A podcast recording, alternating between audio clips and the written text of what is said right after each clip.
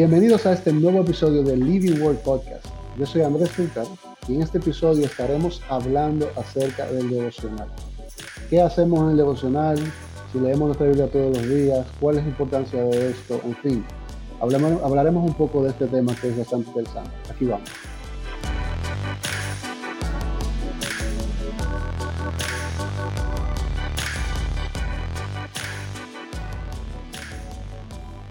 Bienvenidos a un nuevo episodio del Living Word Podcast. Y aquí está con ustedes Abraham Sánchez junto a mis compañeros Andrés Fulcar de este lado y Mario Escobar por aquí.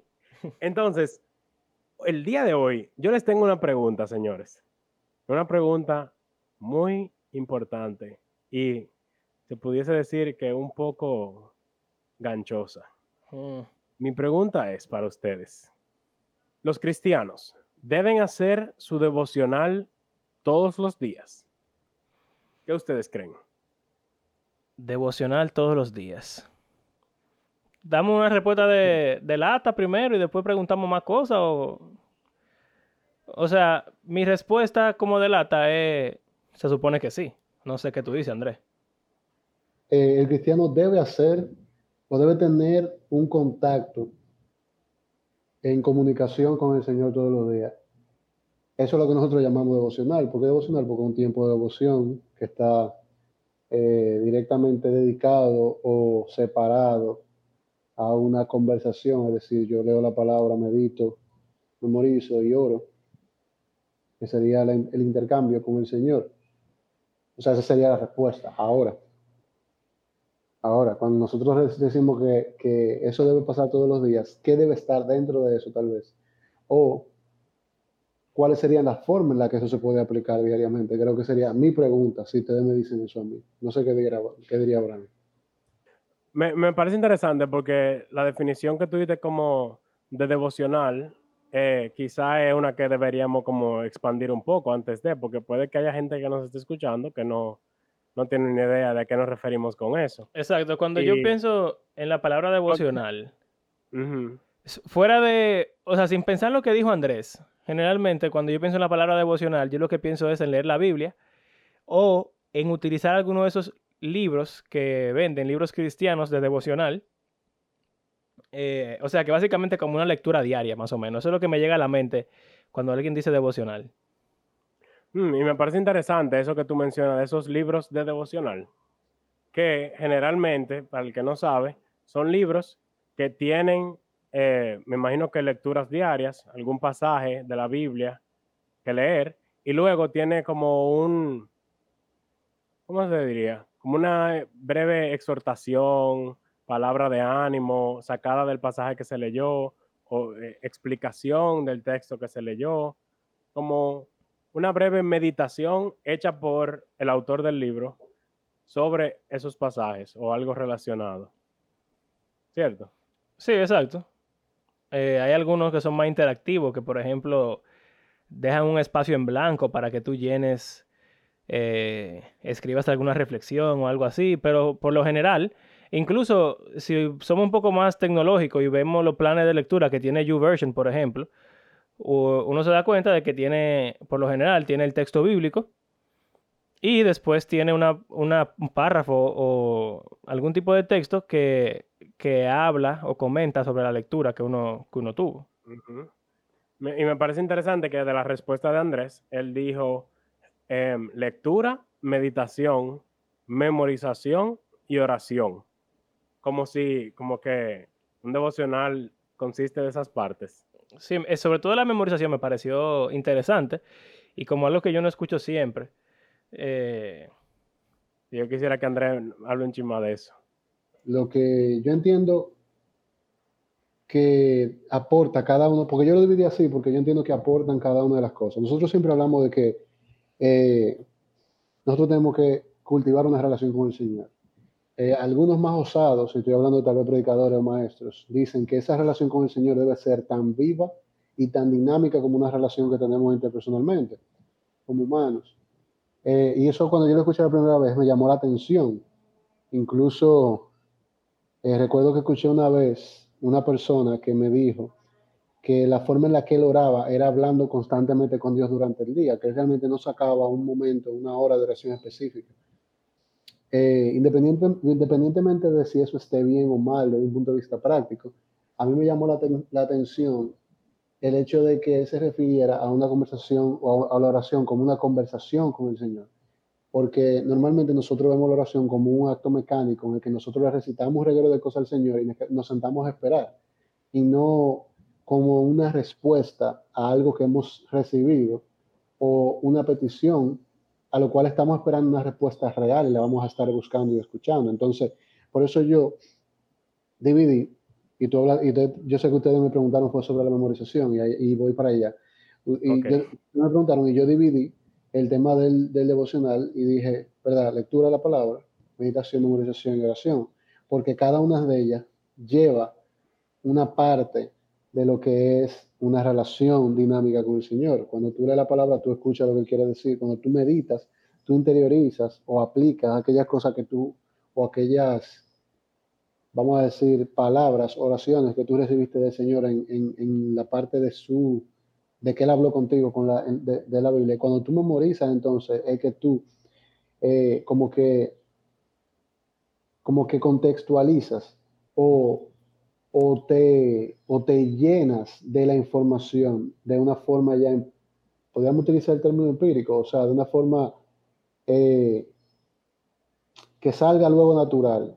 Esto, esto es algo que nosotros hacemos de manera eh, muy, vamos a decir, eh, inconsciente cuando hablamos con una persona. Por ejemplo, si a mí me presentan a Abraham hoy, a mí me dicen, hola, yo soy, Abraham me dice, hola, yo soy Abraham, estoy casado con Judy soy profesor, etcétera, etcétera. En la próxima conversación, lo más probable es que ya yo sepa que se llama Abraham, sepa que es profesor y sepa que está casado, aunque no me acuerde tal vez de su esposa o de donde trabaja.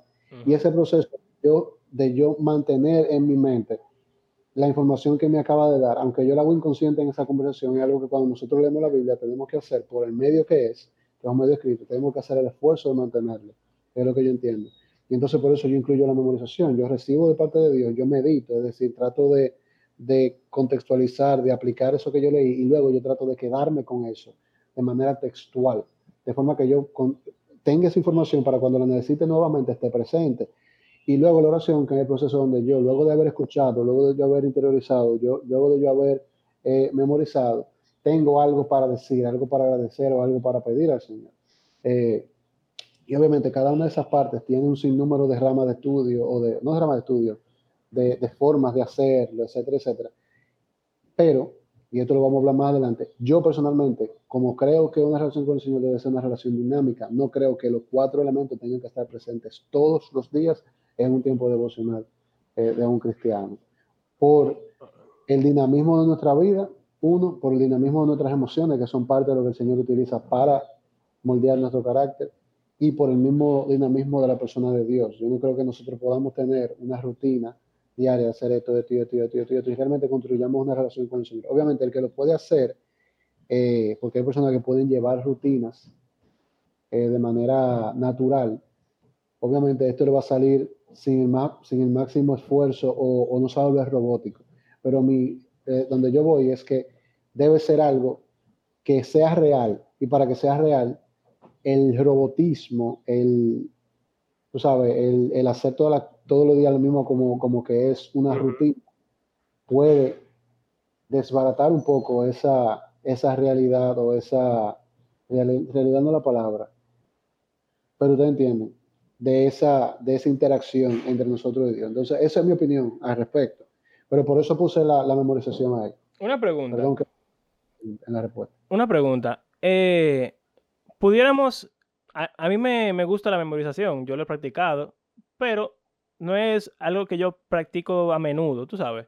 Y no conozco muchos cristianos que lo hagan como una práctica tan como frecuente, como digamos un devocional. Aunque yo sé que Andrea acaba de decir que no es que tiene que hacerse todos los días, pero como sea, ¿tú crees que en la forma en la que tú lo explicaste, Andrés, como memorización pudiera ir de la mano con como entender lo que tú estás leyendo. O sea, como exacto, interiorizarlo. eh, ¿tú crees que esos dos temas pudieran ser intercambiables? O sea, eh, porque...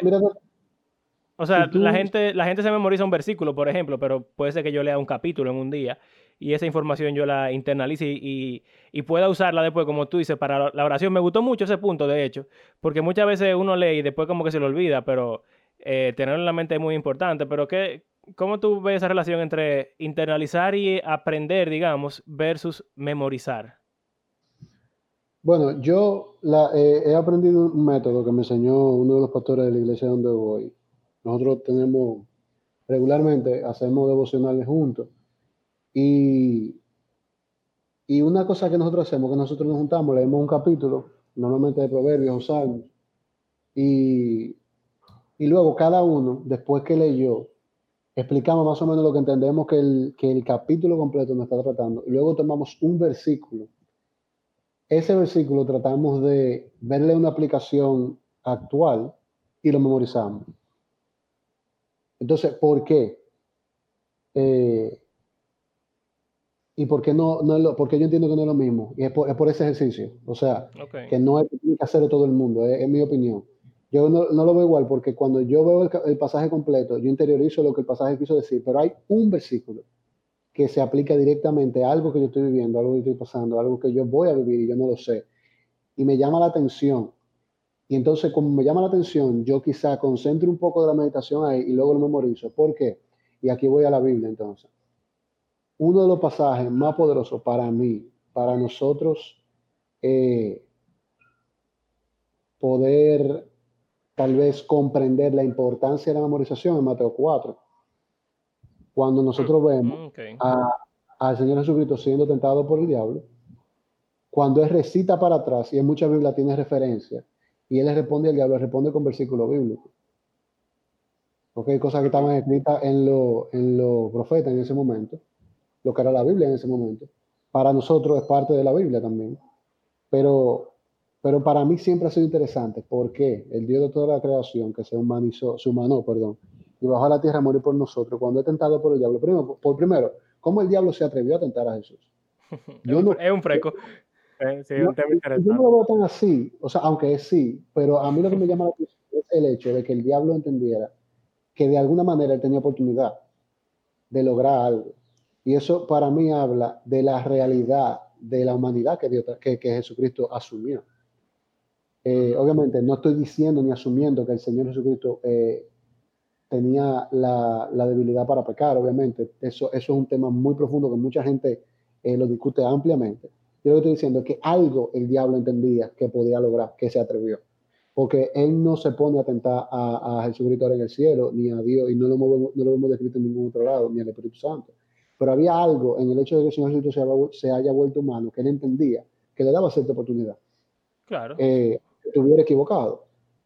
Pero además, pero encima de ese hecho, a mí me llama la atención también que la respuesta del Señor Jesucristo, siendo el Dios Todopoderoso, que es humano, que sabía y que tenía el poder, porque yo estoy claro que él tenía el poder de acabar con la historia en ese momento, de desaparecer el diablo y decir, oye, mira, eh, padre, tu planta como muy largo, vamos a salir de este tigre ahora que está al lado de mí, vamos a resolver esto. Que tiene el poder, lo tiene, ¿tú entiendes? O sea, sin embargo, su respuesta, y eso habla de la, de la humildad también y de, la, y de la sumisión del Señor Jesucristo, era versículo bíblico. Y y yo soy de lo que creo que el Señor Jesucristo tenía mil maneras más de responderla, pero de responder al diablo. ¿Ok? Él decía un yo soy, como ese yo soy que se le dijo, que le dijo la salsa andiente a, a, Moisés. Y el diablo se iba ahí, iba a salir huyendo. O sea, él tenía el poder para ese tipo de respuesta, pero decidió responder de esa manera. Yo entiendo que porque eso nos deja a nosotros un aprendizaje.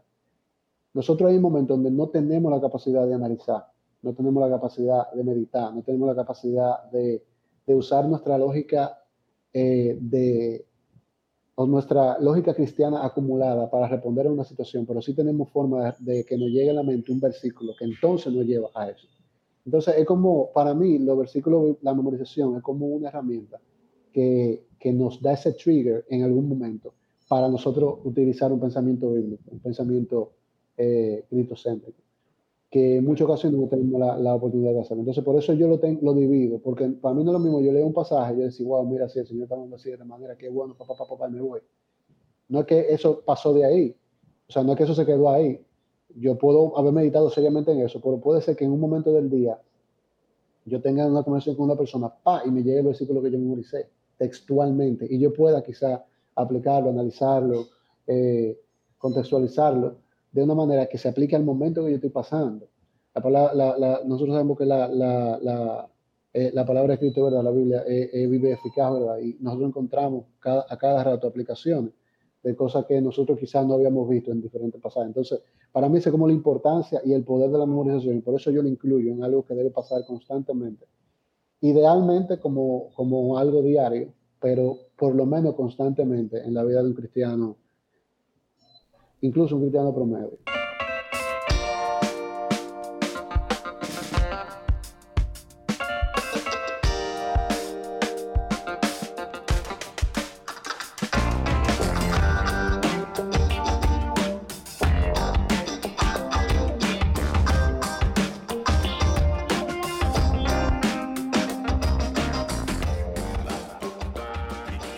Interesante y para mí eh, hay otro, o sea, Andrés está hablando como de una memorización textual.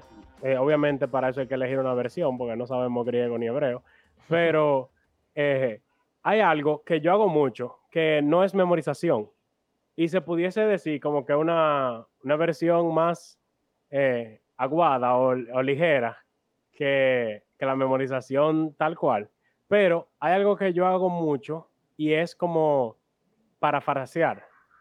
Y en cierto modo, y eso pasa también en, vamos a decir, en lo académico. En el colegio, en las escuelas, frecuentemente te piden como que escribe un resumen en tus palabras o eh, de qué se trata tal cosa en tus palabras.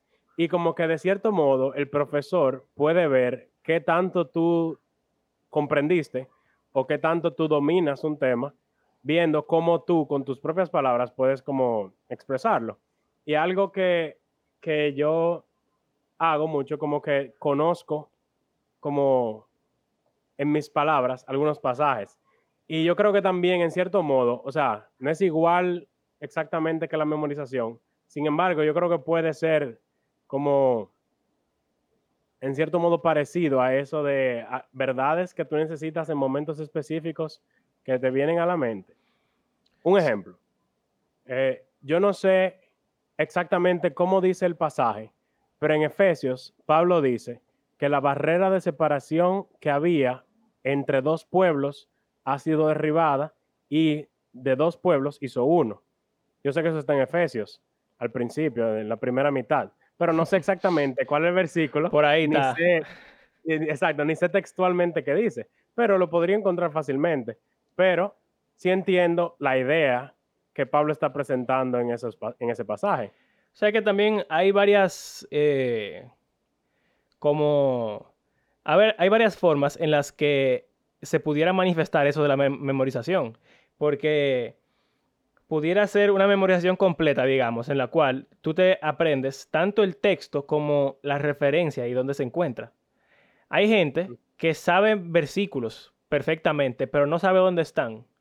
Y tu caso sería el contrario, que tú sabes dónde está el versículo, más o menos. Más o menos. Y más o menos lo que dice, pero no exactamente. Entonces, creo que todo eso, como que, como tú bien dices, es diferente, pero tiene su utilidad eh, también en otros contextos. Eh, en una conversación, por ejemplo, o mejor dicho, yo me he memorizado varios versículos, pero eh, con el tiempo eso se olvida. O sea, la memorización no es algo que tú haces una vez y para siempre, como montar bicicleta. Tú tienes que ir, eh, tú sabes, practicando y recordando, porque si no se te olvida lo que, lo que tú memorizaste. Y eh, creo que algo bueno de la memorización en un sentido práctico es que aunque tú te pudiste haber sabido el versículo perfectamente en algún momento, pasan 10 años y tú vas a poder tener por lo menos lo que tú estás diciendo. O sea que esa, eso va como que, eh, digamos que degradándose, pero la, palabra queda ahí y uno puede hacer el ejercicio de de volver a buscarlo. Pasa generalmente como con los pasajes que uno más les gustan, los versículos favoritos, cosas como esa, es fácil de recordar porque uno vuelve a leerlos. Eh, pero, como sea, la utilidad de ir, por ejemplo, con los proverbios, como dijo Andrés, o cualquier cosa, o sea, muchas veces las cartas de Pablo tienen versículos muy icónicos. Eh, Santiago. Exacto, saber dónde están eh, creo que es muy útil. Ahora, yo creo que una parte que pudiera darle un poco de, eh, como ser un poco interesante para este episodio es explorar qué hacemos cada uno de nosotros en nuestro tiempo devocional, para después hablar un poco acerca de eso de la frecuencia, porque yo creo que... ¿Sí? Pero, pero, escúchame, antes de que tú sigas, yo, yo quiero eh, agregar algo a ese tema de la memorización para no dejarlo en el aire. Eh, lo que tú decías es muy cierto, y lo que decía Abraham también es muy cierto, es muy válido. Eh, hay que entender que el tema de la memorización, la idea no es que tú te sepas textualmente la Biblia completa en toda la versión. Eh, hay versículos que no son necesarios, cuando digo necesario aprendérselo, es que no, realmente no ocupan más espacio. ¿Tú, entiendes? Que lo que realmente tú vas a hacerle uso, digamos, versículos como, tal vez, por ejemplo, el orden de la creación, o versículos genealógicos o, o cosas como la que dijo Abraham, que con el simple hecho de tú saber dónde están, okay, por, por la lectura regular de la, de la, Biblia, es suficiente para la aplicación, el uso que tú le vas a dar en algún momento. Okay, eh, yo no he visto a nadie que, haya que trabaje eh, con, con, con, memorización, memorizando genealogías. Eh, Eso sería no, para mí, o sea, no para mí, pero para muy poca gente es, es algo como tan, ok. He visto muy poca gente memorizando, por ejemplo, versículos de Reyes o de Crónica. Eh, que los hay, pero son, son libros que son mucho más históricos que otra cosa. Eh, pero lo que sí tuve mucho es cuando la gente memoriza salmos, proverbios, algunos eh, profetas mayores, menores, muy específicos, dígase Ezequiel, quizás. Sí, las cartas de.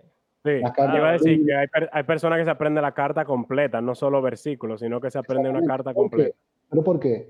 Porque la cantidad de enseñanza mezclada que tienen muchos de esos pasajes hace que tú tengas que segmentar por versículos enseñanzas específicas. Eh, eso es lo primero, y ese es un método, esa memorización. ¿Por qué? Porque en versículos que son tan cargados de información y de enseñanza y de cosas que tú puedes utilizar, no hay mejor opción que tú sabes del textual. Eh, aunque tú lo puedas parafrasear, aunque tú puedas saber dónde está, no hay mejor opción que tú sabes del textual. Eh, pero al mismo tiempo pasan eh, los versículos, como dice Abraham, que tú simplemente por el hecho de que tú has leído la Biblia, tú sabes que están ahí Okay, Yo no me sé el pasaje de la tentación de Cristo, pero yo sé que en Mateo 4 es que lo, es que lo, exacto, es que Lo, uno de los sitios lo relatan. Eh, realmente ni siquiera sé si es el único, no sé en, cuál de los otros evangelios, no entiendo, o sea, son cosas que no he profundizado, pero porque lo he leído varias ocasiones me ha quedado grabado de que ahí está y yo puedo ir y puedo aplicar. Pero hay versículos que por, por su contexto, ya sea por su enseñanza, ya sea por, lo que, por las veces que se aplica, en la vida de uno, ya sea por la crianza de uno y la forma en la que lo utilizan para la crianza de uno, como, qué sé yo. Eh, por ejemplo, tú y yo, Andrés, que estudiamos en un colegio en específico y no sabemos eh, una gran parte de primera, de eh, digo, de Proverbios 1, del 10 al 19, no lo sabemos entero de memoria. Ahora te quisieran engañar, no consientas, si dijeron con nosotros, pongamos esa chance. O sea, todo eso yo me lo aprendí. ¿Por qué? Porque tiene un valor, tú sabes, de su textual. O sea, como que te estuvieran hablando. Y por otro lado está lo que dice Mario. Hay muchos pasajes que yo me he aprendido durante mi niñez que por la, por la falta de la práctica y del ejercicio de la memorización, ahora yo puedo quizá con mucho, mucha cabeza saber dónde están. Y no necesariamente memoria. Entonces, cada cosa es aplicable. Ahora, no nos olvidemos que la memorización se convierte realmente en una disciplina, una disciplina que es bastante útil y, y, por ejemplo, mi papá, yo siempre menciono mucho a mi papá, pero mi papá es una persona que durante muchos años, yo no sé si él lo sigue haciendo ahora, lo, lo de la memorización para él era algo constante, una disciplina constante. Y él tenía su ficha en el carro, en los semáforos, él se la pasaba memorizando, usaba el método de, de la ficha con, con la de decirlo 25 veces diario y cosas así. O sea, eh, son métodos, ¿me entiendes? Nada de eso es inspirado, nada de eso es eh, una, un, password para entrar al cielo ni nada por el estilo. Son simplemente herramientas que uno utiliza para uno y le sirven a uno y a otro no le sirven. Entonces, todo lo que nosotros dijimos, y lo digo es para que cuando alguien lo escuche, no diga, conchole, yo no hago memorización así. Y se sienta como que le está faltando algo. Yo sí entiendo que la memorización es algo que hay que, eh, hay que hacer, pero no hay un método que, que sea el método bajado del cielo en dos piedras, ¿te entiendes? Eh, que sea el que tengamos que utilizar sin no pecado, ¿entiendes?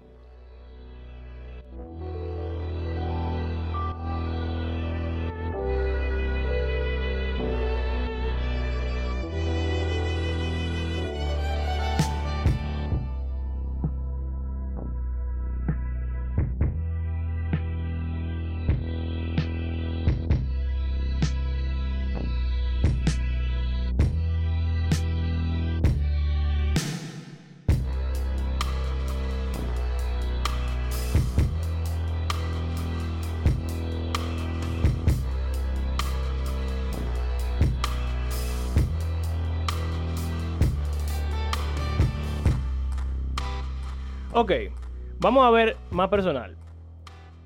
Eh, vamos a ver qué, qué, hace cada uno de nosotros en su devocional. Vamos a olvidarnos de la frecuencia, ok. Vamos a pensar, porque eso es lo que vamos a ver eh, como a continuación, que pudiéramos decir que lo ideal es que haya un tiempo de devocional diario, pero la realidad es que eso, por lo menos en mi vida, yo no sé ustedes si son más espirituales que yo, pero muchas veces eso no pasa. Pero vamos a olvidarnos de la frecuencia. Vamos a pensar en los componentes de nuestro devocional. ¿Qué hacen ustedes en su tiempo devocional generalmente? Y eh, no sé si alguna explicación de por qué o... No sé. Vamos a empezar con Abraham, que creo que es el que ha hablado menos en este episodio. Ok, lo que pasa es que Andrés habla mucho, entonces yo, le doy oportunidad que hable. Ya, claro, claro. Nada más Yo he estado fuera en dos capítulos, entonces hay que dejarme hablar. Tiene que cobrársela. Sí. ok. ¿Qué hace Abraham en su devocional? Abraham, yo, principalmente leo. Yo leo, leo, leo, leo. A veces, eh, y no por una, bueno, como hablábamos en el episodio de los tips, diferente cantidad de capítulos o versículos, dependiendo del día, pero generalmente yo leo eh, sea, secuencialmente, vamos a decir. Por ejemplo, recientemente he estado leyendo desde Josué hasta Segunda de Reyes, ya lo terminé, y ahora voy a comenzar a leer Isaías. Y principalmente lo que yo hago es leer. Ahora, te pudiese decir, pero bueno, y la parte de, de meditación, la parte de memorización, ¿en dónde quedan? Y hay una cosa que es que a medida que yo voy leyendo, yo voy, en cierto modo, meditando, que es lo que eh, mencionaban. Yo quisiera como que hablarme un poco de eso, quizá más adelante, de entre la diferencia entre lectura y meditación o estudio, como que cómo, cómo cuadran esas cosas juntas. Pero yo leyendo, voy meditando en las cosas que he leído anteriormente. O sea, yo voy en Reyes y estoy leyendo que Josías destruyó un altar que en Primera de Reyes 13 se profetizó que Josías iba a destruir eso. Entonces, yo tengo en mi mente esa profecía de Primera de Reyes 13 y cuando aparece Josías, yo estoy esperando que Josías haga lo que se profetizó que le iba a hacer. Entonces, cuando se cumple, yo que, oh, mira aquí, y lo marco. Entonces, yo voy leyendo y marcando todo lo que me parece interesante. Hay muchos, muchas cosas interesantes y muchas cosas raras, principalmente en esos libros que mencioné. Eh, que voy marcando y también cosas que me parecen referencias a temas o patrones que se van repitiendo en la historia de la Biblia. Por ejemplo, cuando se habla de profecías que se van cumpliendo o cuando se hace alusión al plan de redención de Dios, eh, cuando se hace referencias a cosas que pasaron en, en el jardín del Edén, cosas así. Y eso me hace como recordar esos eventos importantes y a medida que continúo mi lectura, como que voy cada vez más construyendo sobre esa base que ya yo he asentado. En cuanto a oración, yo no diría que lo hago necesariamente en ese mismo momento eh, de lectura, sino que es parecido a lo que Andrés dijo, que es algo como que a lo largo del día y a, veces también eh, trato frecuentemente, oro con mi esposa, que eso es ya como algo aparte. Ok. ¿Y tú, Andrés? ¿En qué consisten tus devocionales? Bueno, yo, yo más o menos hago lo mismo que hace Abraham. Yo, yo, entiendo, yo entiendo, en mi caso, por mi tipo de cerebro y la forma en la que yo pienso y mi cerebro funciona, que, no es la mejor opción, no es el mejor método para mí. Eh, y yo, yo lo que hago es que yo escojo un libro específico o un método de, como hablamos los otros días, de lectura de la Biblia, y leo un pasaje, o sea, un capítulo, dos capítulos, tres capítulos. Eh, y normalmente yo encuentro algo que me, me llama la atención, que me, me aplica o que me, que me ayuda quizá a, a, ver un área de pecado en mi vida y yo simplemente pido perdón o, o, lo pienso, a veces lo comento con alguien, a veces no lo comento con alguien. Pero realmente eh, durante un tiempo, el año pasado, y durante esos tiempos que tengo con el, con el pastor que mencioné ahorita, he aprendido un método que para mí quizá es el método que más va conmigo y me llama la atención que esa persona, ese pastor, aunque como pastor, ¿tú entiendes? Él, su devocional tal vez puede ser más light que, que y, y es, irónico, pero es real, es real porque él va a hacer su devocional algo concreto, específico, por eso va a pasar el día estudiando la Biblia realmente, eh, en su trabajo, eh, o aplicándola, o enseñándola, o o aconsejando con ella. Entonces, al final, el, el, nivel de contacto que esa persona tiene con la Biblia es un poquito más alto por su profesión. Eh, pero yo he visto que es bien, bien, bien fácil de hacer para un cerebro como el mío. Yo soy TDAH, o sea, yo soy una persona... en eh, español, por favor. No, yo tengo un déficit de atención con hiperactividad. Eso significa que yo soy una persona que puede estar concentrada mirando un vaso, leyendo. Por ejemplo, yo no puedo leer una etiqueta porque me aburro. O sea, yo me pongo la etiqueta de un, de, una, de un algo y llevo hasta la mitad y, ya, y lo, y lo suelto en banda porque realmente no es algo que a mí me interesa. Eh, entonces, es un problema porque no todo en la vida me interesa. Ok, eh, todos somos así. Entonces, al contrario de Abraham, Abraham puede agarrar, leer un, pasaje y, e interesarse en encontrar más para adelante una cosa. Yo no. Si yo leí profecía, que va a decir profecía, y vamos para adelante, se cumplió esta profecía, ah, que bueno, y sigo, ¿tú entiendes? O sea, no es, no es como, ah, mira, me llamó la atención que aquí se cumplió la profecía de hace cinco capítulos. Probablemente la profecía de hace cinco capítulos, aunque yo sé que está ahí, no está presente en mi cabeza. Entonces, el método que, que yo aprendí con ese pastor, que estoy tratando de aplicarlo, es yo leo un pasaje corto, un pasaje de proverbio, de salmo, quizá uno del evangelio, eh, en lugares específicos de la Biblia que no son parte de mi lectura. Y entonces yo lo leo, lo leo otra vez, son, uno lo lee tres veces, yo lo leo tres veces, luego entonces yo pienso o comento, es más fácil si uno lo comenta. Yo por mi parte hablo solo, o sea que yo puedo hacer las dos cosas al mismo tiempo. Eh, y yo puedo ver, ah, mira aquí sale esto, mira qué interesante estoy aquí, y cojo un pasaje, un versículo, y digo, ah, mira este versículo, tal cosa. Eh, por ejemplo, hoy, hoy tocaba el proverbio 18 por el día, tú sabes que el proverbio es fácil porque tiene 31 proverbios, 31 días normalmente en los meses, y tú Simplemente si el mes termina en 30, tú lees dos ese último día o algo así. Entonces, hoy tocaba Proverbio 18 eh, y el versículo que le llamó la atención a, a ese pastor fue Proverbio 18, 10. A mí me llamó la atención otro, pero por ejemplo él me lo mandó y simplemente, ah, mira, torre fuerte el nombre de Jehová, a él correrá el justo y será levantado. Estamos en situaciones donde, donde nosotros estamos sumamente destacados, donde uno no puede ser moral porque a lo lo está mañana bueno, que se O sea, yo aplico como a lo, a lo de ahora, ese pasaje en específico. Entonces, mi día no necesariamente se envuelve en eso, pero me ha pasado que hay días que, que pasa algo en la tarde y me llega solamente, ah, mira, pero mira, fallé ahí, o mira, esto es lo que estaba diciendo este pasaje, o lo que sea. Entonces, ese es el método que yo uso, no un método en sí, eh, para no poner un nombre muy fancy, pero, pero más o menos eso es lo que yo hago. Yo deseo, yo tuviera el anhelo de poder estudiar cualquier cosa en la vida, pero obviamente eh, la Biblia me interesa bastante poder aprender a estudiarla. Pero eh, para mí, es, o sea, no, y no es una excusa, es una razón. eh, que, que, hay que hay que sobrepasar. Para mí es tan difícil, tan difícil yo sentarme y que con un cuaderno y leer y escribir. Yo lo hice por un tiempo, el año pasado, y tengo mis anotaciones por ahí. Pero es una de las cosas más difíciles del mundo para mí. Hmm.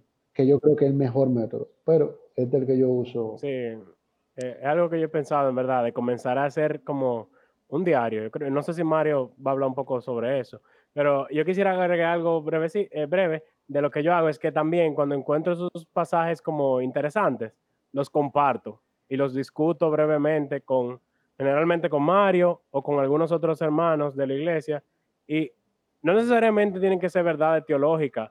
Por ejemplo, ayer yo compartí que em, Ezequías destruyó la serpiente de bronce que hizo Moisés en el libro de números. Yo ni sabía que esa serpiente seguía existiendo. Entonces para mí fue interesante y lo compartí con ellos. Y al haberlo compartido y discutido brevemente, eso me ayuda como a... A recordarlo más. A recordar, sí. Exacto. Ok, bueno, pues entonces resulta que yo soy el que hace el método que ustedes quisieran hacer. Eh, yo tengo un diario de lectura, más o menos. Pero...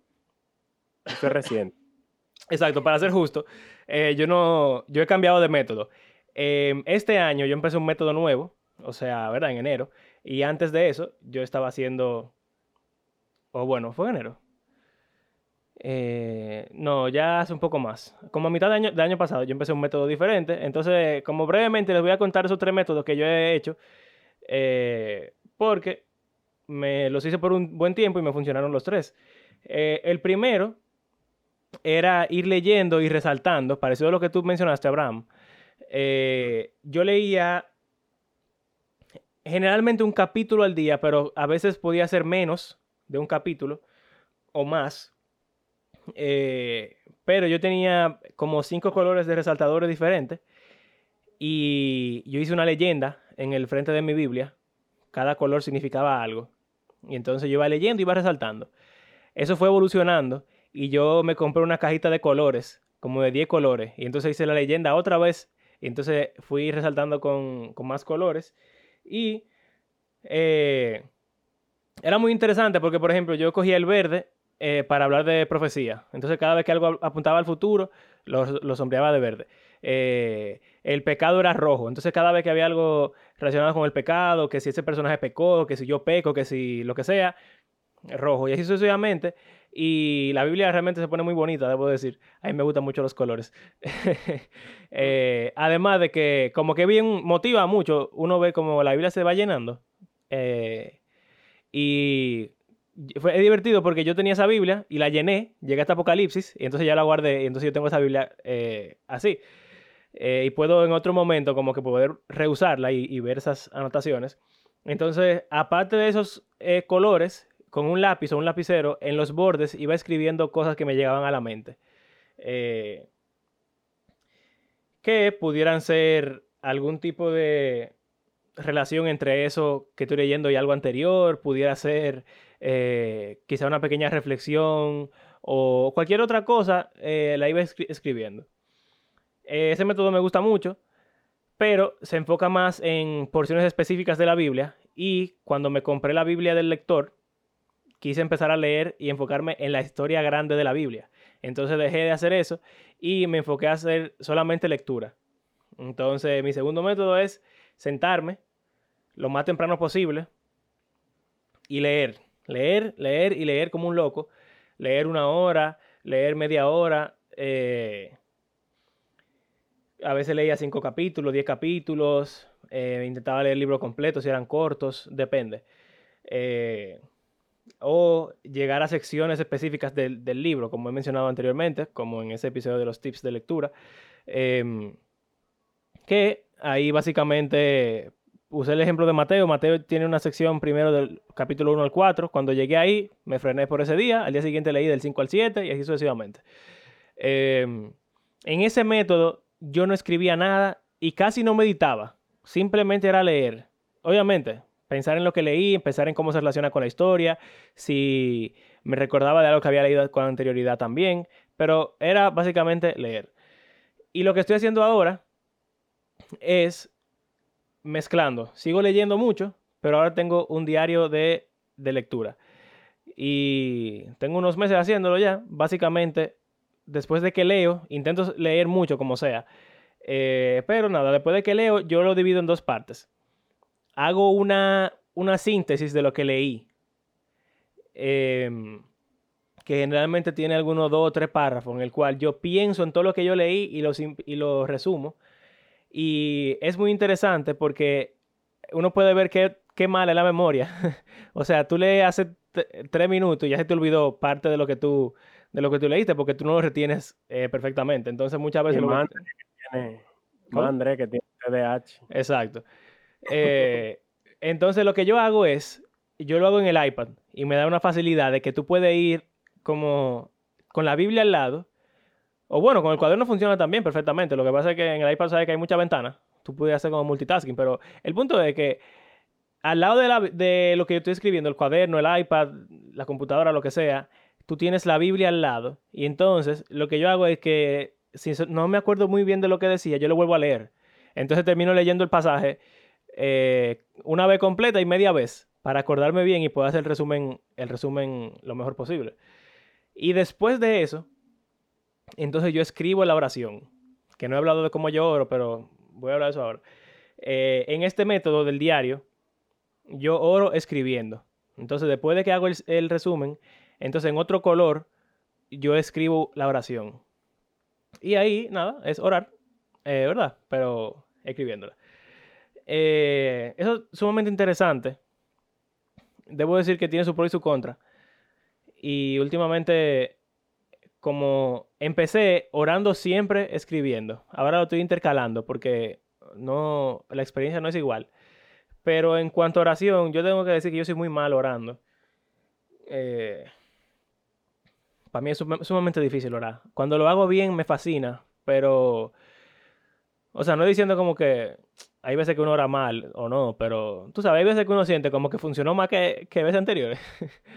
Entonces, nada, básicamente, hay, hay devocionales que yo hago que la oración como que, si no tengo mucho tiempo, eh, como que oro rápido o oro en otro momento y como que no es igual. Entonces, parte de lo bueno de escribir es que parte del devocional es orar y como que no hay interrupción ahí. Pero no me gusta porque es un poco impersonal. Cuando yo oro hablando con el Señor, siento como que puedo decirle lo que sea que me llegue a la mente eh, y, escribir te toma tiempo. Entonces, como que por eso no, no, no es lo mismo. Pero en cuanto a oración, yo intento orar después de que leo y tomar en cuenta lo que leí para la oración. O sea, quizá arrepentirme por algo que me hizo ver el texto, pedir en base a lo que vi en el texto, eh, hacer el compromiso con el Señor de hacer lo que dice el texto, lo que sea. Eh, y obviamente algunas peticiones o, cosas como esa. Entonces, bueno, esos son mis tres métodos que he utilizado. Y los tres son muy, muy interesantes. Eh, o sea que, nada. ¿Tú, puedes resumir brevemente las tres cosas que haces en el diario? Ok, en el, diario leo, resumen del texto escribiendo y oración escribiendo. Y ya. Son dos cosas nada más. O sea, la oración escrita. Exacto. Ok.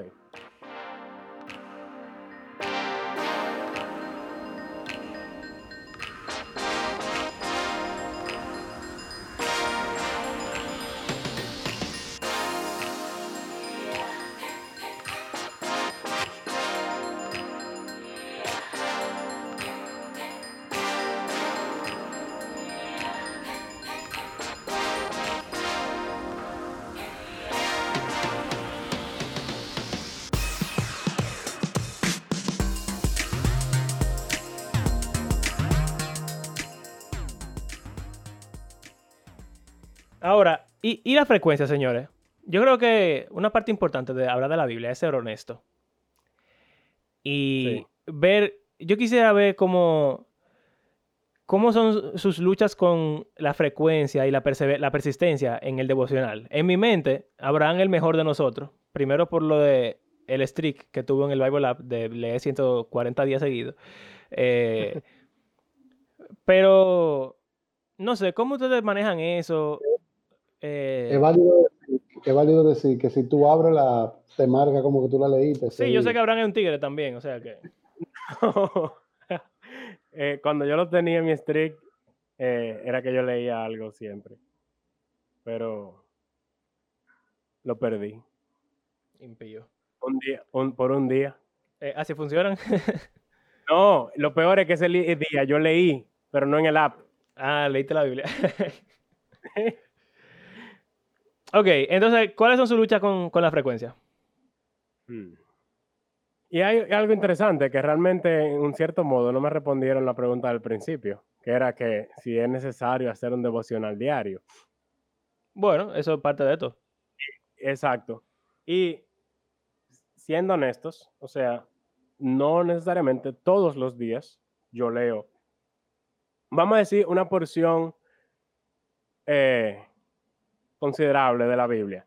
Ahora, yo sí te puedo decir que es, es, algo que en verdad ha cambiado mucho en mi vida, porque siendo honesto, mi, o sea, yo tengo muchos años siendo cristiano, como dije en episodios anteriores, sin embargo, mi lectura de la Biblia era casi nula por muchos años.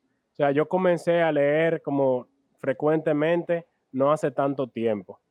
Y es como, es como una meta que yo tengo de mantenerme. Y también, como que a medida que uno lee más y aprende más, uno quiere como seguir aprendiendo y como que se vuelve parte importante de, tu día. Querer conocer más al Señor y hablar sobre lo que uno lee, etc. Pero em, yo creo que aunque sea uno o dos versículos, yo leo cada día. Ahora, lectura lectura, así, de sentarme a leer, como decía, varía mucho la cantidad, pero no es diario. Ojalá yo, pero hay definitivamente hay días que la vida o diferentes situaciones, diferentes circunstancias y uno no lee. ¿Y tú, y tú Andrés? ¿Qué, qué lucha tú tienes con la frecuencia? Todos los problemas del mundo yo tengo con la frecuencia. Eh, y principalmente porque mi método de, lectura hace que, no, no voy a decir eso, porque no le voy a echar la culpa al método de lectura, es realmente un tema de que en el momento que uno tiene la oportunidad de hacerlo, a veces no lo hace. O sea, y me explico, eh, yo puedo llegar a mi casa o en la mañana eh, o llegar al trabajo en la mañana, ¿verdad? Yo digo, no, déjame hacer el devocional. Y cojo el celular y como ustedes saben, el celular es uno de los de las herramientas más eh, útiles, útiles y distractoras que hay. O sea, no yo no estoy vendiendo nada en contra de los celulares, obviamente, pero a veces uno lo coge y uno le llega, en ese momento le llega un mensaje de, de, de WhatsApp, o en ese momento le llega un mensaje de, por Instagram y uno se entretiene y al final comienza el día laboral en serio y, yo no he hecho lo que iba a hacer. ¿Entiendes? Entonces, eh, que siempre queda en uno. Eh, entonces yo tengo siempre, siempre bastante inconveniente con, el tema de, de, la constancia y de la regularidad, etcétera, etcétera. Lo que me ayuda, como hablamos en el capítulo anterior, o no el anterior, cuando hablamos de, del tema de, la lectura bíblica es tener una razón, cuando digo una razón me refiero como un motivador adicional, eh, ya sea concluir una historia o, entender qué va a pasar después, cosas así, que me llaman por lo menos a abrir la Biblia y, a, tener ese tiempo de lectura, aunque no sea focalizado. Pero sí, es un tema de, el tema de, la constancia y de leer todos los días, es un tema que, y es, es interesante porque eh, una persona que nosotros conocemos y admiramos mucho eh, no entiende cómo es que hay cristianos que no hacen su devocional todos los días. Eh, y para mí es interesante que haya una gente que no entienda cómo es que los cristianos no hacen su devocional todos los días, porque eso habla mucho de, la habilidad que esa persona ha tenido de crear ese hábito y de, y de verle la importancia y forzarse a hacer eso de manera de manera diaria. Y conociendo a esa persona, yo sé que es un esfuerzo bastante grande. Eh, me hace admirarlo más en ese sentido. Pero sí, es un problema que yo también tengo y que, y tiene mucha gente. ¿Y tú, Mario? Bueno, yo eh, en una semana, en una buena semana, yo leo todos los días y hago el devocional todos los días. En una semana normal, yo creo que yo lo hago cuatro veces. Eh, mi problema básicamente es que yo tengo que hacer el devocional en la mañana, porque si no, nunca lo hago. Yo soy de esa gente que si no lo hiciste al principio del día, ya. Porque durante el día yo hago demasiadas cosas mi mente está en, mil otras cosas. Tengo eh, que el trabajo, que llega a la casa, que después otra actividad, que tal cosa. Y simplemente se me va la mente. O sea, no, no, no lo puedo hacer. Lo he intentado por mucho tiempo, como que si no lo hice en la mañana, volver en la, en la tarde a hacerlo, o hacerlos en la tarde siempre. Eh, por un momento intenté hacerlo en la noche, porque de noche yo siempre estoy en mi casa ya. Pero entonces tengo el problema de que cuando a mí me da sueño, señores, miren, ya se acabó todo. Si yo agarro la Biblia con sueño, es que me voy a dormir con ella arriba y no voy a lograr nada. Si oro con sueño, a mitad de camino, adiós, Señor, y me dormí. Entonces, la mañana es mi momento perfecto. Ahí yo estoy activo, ahí yo estoy eh, como que bien enfocado y también generalmente como que más tranquilo, puedo dedicarle más tiempo. Entonces, mi problema básicamente es el siguiente. Si no me levanté suficientemente temprano para que me dé el tiempo de hacer devocional antes de que el día empiece, se acabó todo y entonces tengo que intentarlo mañana. Si, hmm. qué sé yo, me dormí tarde anoche y me desperté media hora después, ya. Significa que voy a tener que leer poco o que generalmente lo que se ve afectado es la oración, lamentablemente. Eh, entonces, no sé, hago una oración rápida y ya, se acabó el devocional. Eh, o pasa a veces que hay imprevistos en la mañana y entonces tuve que salir más temprano, lo que sea. Si no me planifiqué bien, entonces ya, ahí se, se dañó. Lo que me funciona mucho es cuando tengo vacaciones, en fin de semana largo, en días así. Los sábados, por ejemplo, yo muchas veces como que leo por mucho, mucho tiempo así. Eh, pero básicamente eso, si, si pasa algo en el día, ya, se dañó todo. Interesante. Aunque algo, algo que tú sí haces, y es que tú te mantienes hablando sobre la Biblia el día entero. O sea que lo bueno, que pensamos como devocional, hay que ver como que... Sí, yo creo que en el próximo episodio deberíamos sentarnos solamente a hablar acerca de eso, de si es necesario que pase todos los días, si hay que leer todos los días, y, y cómo eso se ha visto por, por la historia, porque, o sea, realmente no hemos considerado cosas que pasaban antes de que la, existiera la imprenta, por ejemplo, o muchas otras cosas, que sería bueno hablarla en el próximo episodio. Pero yo soy profesor... Sí. Eh, yo soy profesor de Biblia. O sea, como, como dijo, creo que fue Andrés, el pastor lee la Biblia todos los días, obligado. Yo soy profesor de Biblia, yo tengo que leer la Biblia todos los días, porciones largas de la Biblia, eh, tengo que leer libros cristianos, tengo que leer en, en, en, el internet acerca de la Biblia, pero algo importante, y creo que podemos cerrar ya con esa definición que dio Andrés al principio, el devocional no es simplemente un tiempo en el cual tú lees la Biblia y ya necesariamente o un tiempo en el cual tú oras y ya. O sea, la palabra devocional tiene que ver con la devoción que tú le entregas a ese momento. Y como que, ¿qué hay detrás? O sea, un, no creyente puede leer la Biblia todos los días si quiere. Pero yo leo la Biblia para encontrarme con el Señor. Yo leo la Biblia y oro para hablar con el Señor. Eh, yo estudio la Biblia para entender al Señor, para seguirlo mejor. Ese momento especial no sale solamente leyendo para dar una clase. Puede pasar, o sea, la Biblia está viva, obviamente. Y muchísimas veces, tú eres testigo, Abraham, porque trabajamos juntos. Yo estoy dando una clase de, de lo que sea y entonces digo, rayos, yo no sirvo como cristiano, tengo que mejorar. Y eso me sirve. Pero es que no es lo mismo. Sobre todo, y eh, la oración, que de nuevo es mi, es mi área más débil yo creo que es el área más importante del devocional. Y estudiar como para estudiar no necesariamente involucra una oración en la cual tú vienes al Señor como su hijo eh, y, tiene una comunión íntima con él. Entonces, eso como que hay que diferenciarlo. Realmente lo que yo iba a decir es que eso es lo que vamos a hablar la semana que viene. Eh, la diferencia entre simplemente leer de manera intelectual versus entender lo que se está leyendo y que no solo entenderlo, sino que ese entendimiento te transforme y te, o sea, te haga una, persona conforme al corazón de Dios y tú conozcas más al Señor también.